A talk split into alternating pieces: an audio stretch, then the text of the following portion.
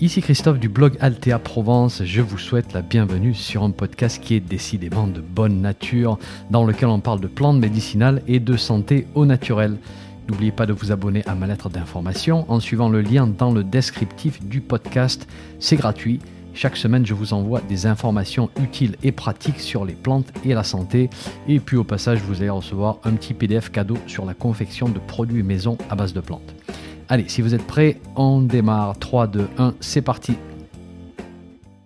Bonjour, on va parler d'une petite plante de nos campagnes euh, qui est vraiment très commune et je pense que vous connaissez sa famille, c'est la famille des patiences ou des oseilles.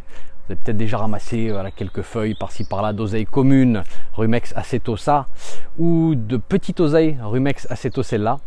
Et là, on va parler des propriétés médicinales d'une oseille particulière qui s'appelle l'oseille crépue Rumex crispus. Alors d'abord un petit mot sur l'aspect comestible des différentes oseilles sauvages. Euh, vous avez peut-être vu qu'on peut consommer les feuilles crues en salade, on peut les faire cuire aussi. Euh, elles rajoutent une petite saveur acidulée qui est en fait assez sympathique. Alors pas trop non plus parce que la saveur acide provient de la présence d'acide oxalique. Et c'est vrai que la plante en contient une quantité assez importante, en particulier dans les feuilles.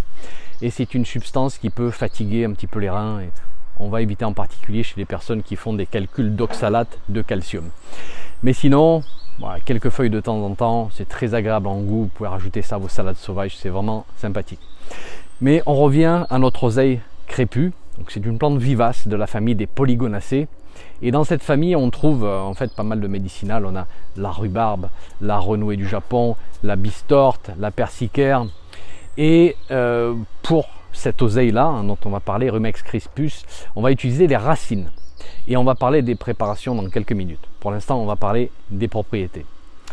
Alors l'oseille crépue est tout d'abord connue comme plante dépurative, c'est-à-dire qu'elle a cette énergie de nettoyage et de détoxification. Et on ne sait pas exactement comment elle fonctionne, mais elle a l'air de travailler sur le foie, sur les reins, sur la peau, est basée sur l'expérience des médecins américains des années 1800, début des années 1900. Euh, elle a définitivement cette capacité à nettoyer le système.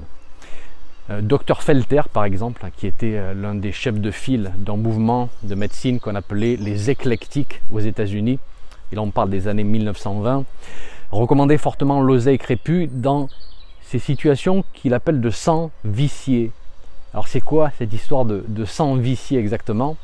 Eh Il décrit la situation de la manière suivante.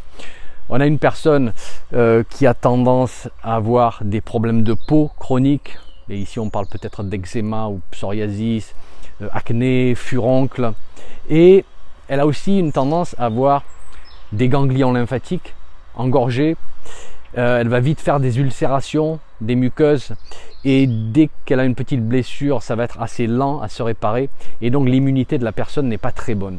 Et donc on a euh, cette notion de surcharge du sang et de la lymphe, si vous voulez, un surcharge, en déchets, euh, qui affecte évidemment tous les tissus qui baignent dans ces liquides, sachant que ces liquides sont gouvernés par le sang et par la lymphe. On parle ici peau et muqueuse en particulier.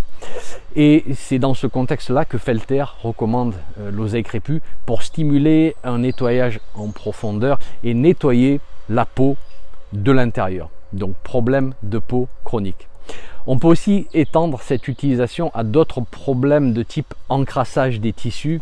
Alors ici on vient de parler des problèmes de peau, mais on pourrait aussi en faire bon usage pour les inflammations articulaires chroniques par exemple justement pour nettoyer ces déchets inflammatoires. Alors combiné avec d'autres plantes, bien sûr, qui apporteront d'autres propriétés, hein, qui vont peut-être moduler l'inflammation, qui vont fournir peut-être des matières premières pour réparer le cartilage, etc. etc. Une autre propriété euh, assez intéressante, c'est que l'oseille crépue est assez remarquable pour nous aider à digérer tout ce qui est un petit peu gras. Voilà, et ça c'est quelque chose que j'ai pu tester de très nombreuses fois. Et d'ailleurs, pour la petite histoire, à la maison, j'ai toujours une bouteille de teinture des racines d'oseille crépue. Et après un repas un petit peu trop lourd, hein, parfois certains repas de famille, bien des fois on vient me voir en me demandant où c'est que j'ai rangé la bouteille de Rumex. Parce que je mets, euh, sur mes bouteilles, je mets toujours le nom latin. Voilà, où c'est que tu as mis ta bouteille de Rumex?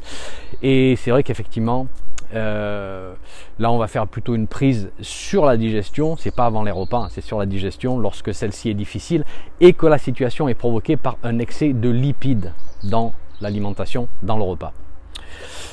Je vais vous relayer maintenant une information qui me vient de Matthew Wood aux États-Unis et, euh, et de ses enseignements.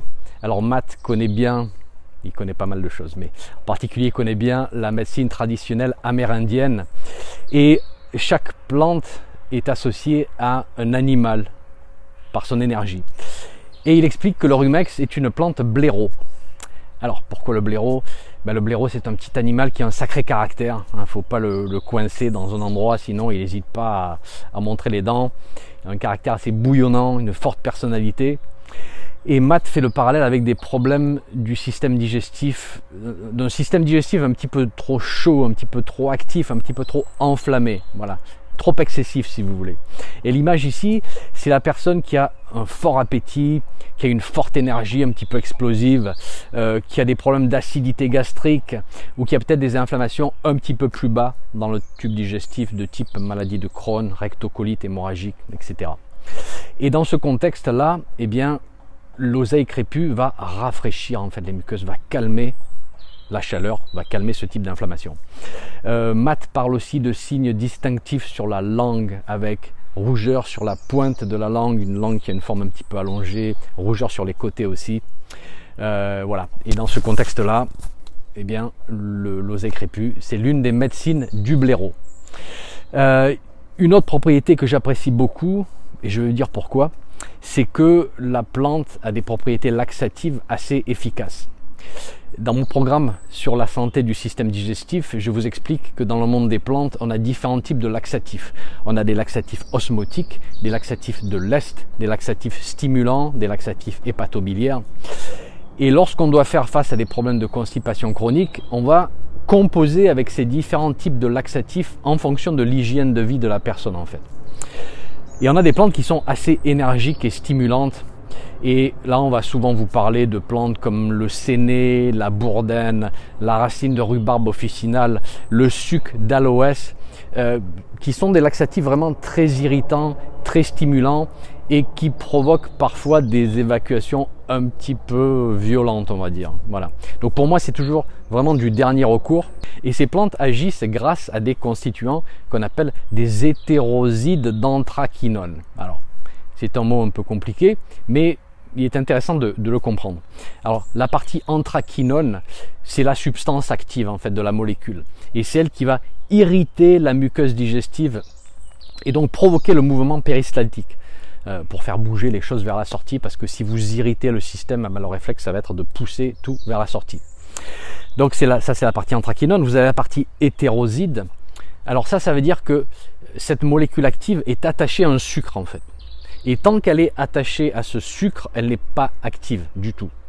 Et ce n'est que lorsque ce sucre est détaché que la substance active va pouvoir être absorbée et faire son travail. Et ce qui va scinder ces deux parties-là, en fait, c'est la flore intestinale. Euh, mais il faut un peu de temps pour que la flore fasse son travail. C'est pour ça que l'effet de ces plantes est toujours retardé de plusieurs heures. Enfin bref, tout ça pour vous dire que dès que vous voyez des plantes qui contiennent ces, hétérosides d'anthraquinone, vous savez qu'elles sont puissamment laxatives, très irritantes aussi, et c'est jamais une approche très subtile, sauf si c'est du dernier recours. Euh, ce qu'on aimerait en fait, c'est une plante qui contient ces substances, mais sans l'explosivité et sans la forte irritation. Eh bien, nous en avons une, justement, c'est l'oseille crépue. Elle est stimulante, un peu, mais pas trop. Elle stimule aussi la production de bile, hein, qui en soi va faciliter le, transit. Et on peut l'utiliser d'une manière beaucoup plus large lorsqu'on a des problèmes de constipation chronique. Moi, je la trouve vraiment efficace euh, à combiner peut-être avec des laxatifs de l'Est ou osmotiques en fonction de la situation. Ensuite, l'oseille crépue est une excellente plante. Elle a vraiment une bonne réputation comme plante anti-anémique. Et dans les vieux écrits, on voit que les auteurs ont très longtemps pensé que la racine de la plante était très riche en fer. Et vu qu'aujourd'hui tout se teste et tout se mesure, eh bien certains ont mesuré la teneur en fer de la racine. Et puis au final, elle n'est pas si riche en fer que ça. Voilà. Donc il y a toute une discussion dans nos cercles, ceux qui disent que vu qu'elle ne contient pas beaucoup de fer, elle ne peut pas être anti-anémique, et d'autres qui disent que bah, vu qu'elle fonctionne dans leur expérience, c'est qu'elle agit au travers d'autres mécanismes avec une possibilité qu'elle nous aide à mieux absorber le fer alimentaire. Dans mon expérience, elle semble effectivement aider une personne qui a une tendance anémique, peut-être à cause de règles particulièrement abondantes ou alors d'autres situations, euh, d'ulcération digestive peut-être. D'ailleurs, n'oubliez pas de toujours consulter un médecin pour obtenir le bon diagnostic dans ce genre de cas, bien sûr. Et puis, moi, je combine parfois la patience avec l'ortie, parce qu'elle aussi, elle est anti-anémique, et c'est vrai que la combinaison des deux, ça peut être vraiment intéressant. Une préparation assez traditionnelle du côté américain, c'est de préparer un sirop à partir d'une décoction de la racine d'oseille crépue, un peu concentrée, et de sucrer avec de la mélasse noire. Et la combinaison des deux ensemble, euh, de mélasse noire et de racine d'oseille crépue, semble apporter une certaine synergie pour l'utilisation du fer. Voilà pour la petite préparation.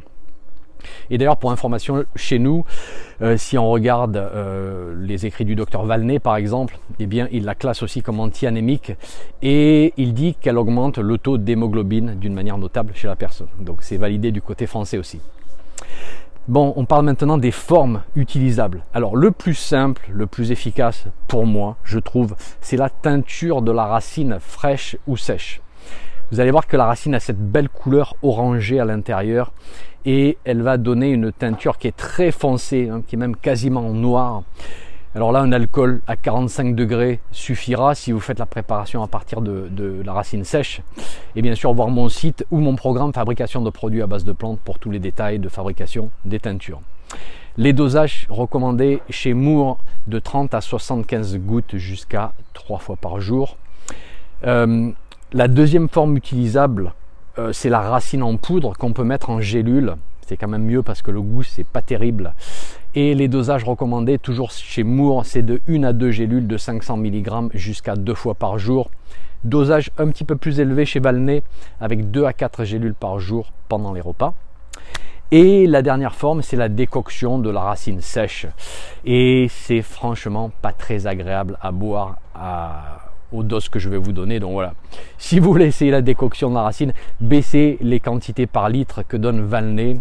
Et ce qui donne, c'est 30 grammes des racines sèches par litre. Boire le litre en deux jours, mais vous allez voir, c'est un petit peu raide. Euh, en ce qui concerne les précautions, on va éviter de prendre la plante sur de longues périodes ou à des doses qui sont trop élevées. Et comme toutes les plantes qui contiennent des anthracinones, des hétérosides d'anthrachinone, le système digestif peut s'habituer à cet effet stimulant si on prend ça vraiment sur le long terme. Et du coup, ça devient un petit peu trop une béquille euh, pour aller aux toilettes, ce qui n'est jamais désirable au long terme. C'est pas le but. Le but, ce sont d'avoir des outils pour nous débloquer certaines situations, pour qu'on puisse après avoir le temps de remettre à plat toute notre hygiène, hygiène de vie. Euh, voilà pour le Rumex. Euh, j'espère que vous avez trouvé ça intéressant. Merci pour votre intérêt dans les plantes médicinales et à très bientôt. Un petit message avant de vous laisser. Si vous avez aimé ce podcast, merci de laisser une évaluation sur votre plateforme de podcast favorite. Ça permettra à d'autres personnes de découvrir mon podcast et d'en profiter. Un grand merci.